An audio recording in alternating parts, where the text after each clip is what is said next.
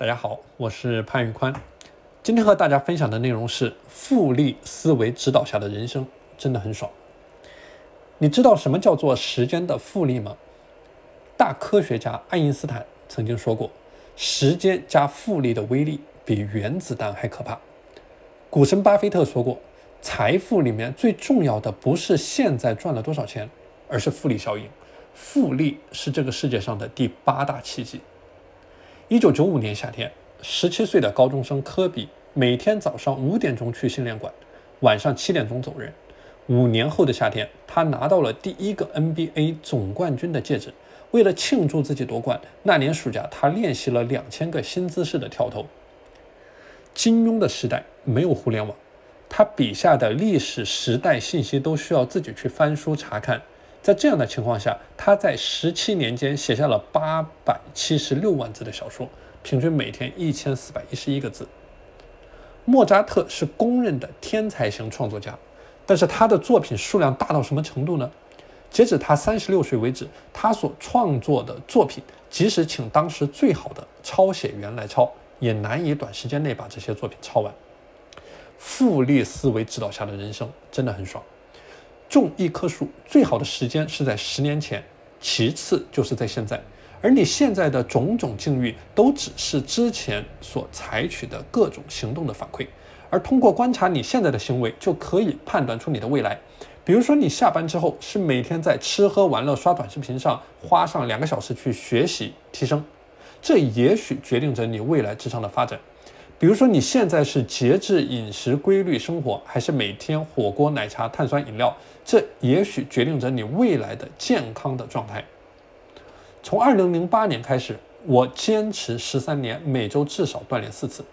从二零一五年开始，我每天早睡早起，不熬夜，不刷剧，不打游戏，坚持每天下班之后雷打不动的学习两个小时。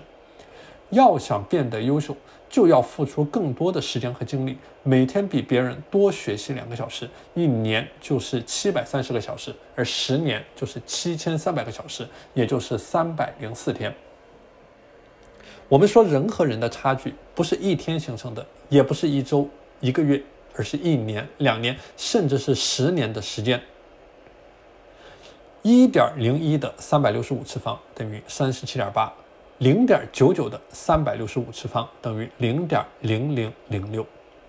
混一天和努力一天没有任何的区别，但是混一年和努力一年就有巨大的差距。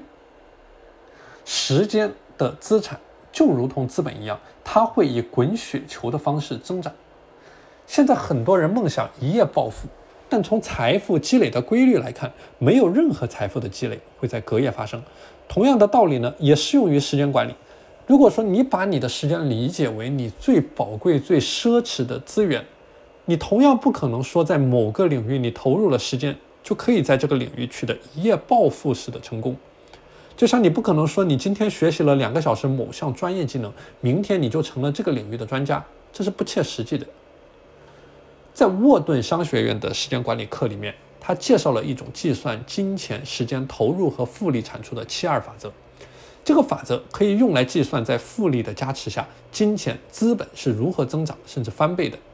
除了金钱，七二法则同样适用于时间管理，它可以用来帮助我们理解，在复利的加持下，时间能够如何帮我们产出成果，以及怎么去优化、修正、精进我们的时间表。那么具体如何去计算呢？简单来说，用七十二除以利率，你可以得到你资产翻倍所需要的时间。比如说，你的复利投资回报率为百分之六，那么七十二除以六等于十二，你的资产翻倍的时间为十二年。那同样的道理，反过来用七十二除以你资产翻倍的时间，你可以得到复利的投资回报率。七十二除以投资回报率等于金额累积一倍所需要的时间，而七十二除以达到财务目标预计的时间等于金额累积一半所需要的利率。更重要的是。时间越长，复利的作用会更加明显。按照刚才的公式，一万块钱要想增长到两万块钱，需要十二年的时间；而两万到三万只需要六年，三万到四万只需要三年。无论是金钱的投资领域，还是个人成长、自律、读书、锻炼、专业学习，时间永远都是我们最宝贵、最稀缺的资源。如果说你把刚才的金钱理解为你在某一个领域深耕所取得的成果，你能够轻松地得出一个结论，就是时间越长，复利价值越高。比如说你在某一个专业领域持续的学习积累，会让你在这一个领域以指数级的方式提升。同样呢，时间管理的二八法则也在告诉我们，一定要在最重要的领域去付出最大的努力，做出最正确的选择，因为要获得人生的复利。重大决策所产生的价值远远的超过一般的决策，而几个正确的重大决策加在一起，能够对你的人生产生极大的复利作用。比如说，在高考的时候，你要填报什么样的专业；比如说，在工作之后，你要在哪个城市生活；比如说，在职场当中，你要从事什么样的行业；比如说，结婚的时候，你要和谁组建家庭；比如说，结婚之后，你怎么样去养育后代。所以，我们说，时间的叠加效应一定会无限放大你的人生复利。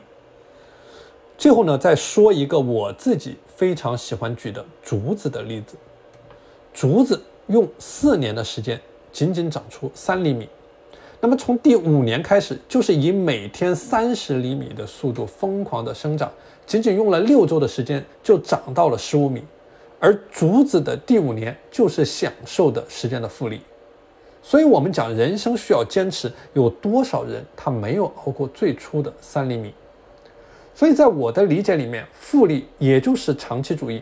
长期主义它应该是一种信仰，去锁定一个卖点、一个习惯、一门专业、一个产品，去世世代代的去死磕这一个点，把一条路走到黑，再从天黑走到天亮，不管刮风下雨下刀子都不能变。只有这样，在概率学上，你才有可能成功。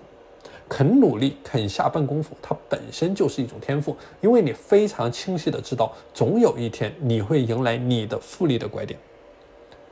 好了，今天的内容就和大家分享到这里。大家如果想要加入到我的自律打卡社群，可以添加我的微信 p a n l e o n 一九八八 p a n l e o n 一九八八，我是时间管理潘宇宽，我们下期节目再见。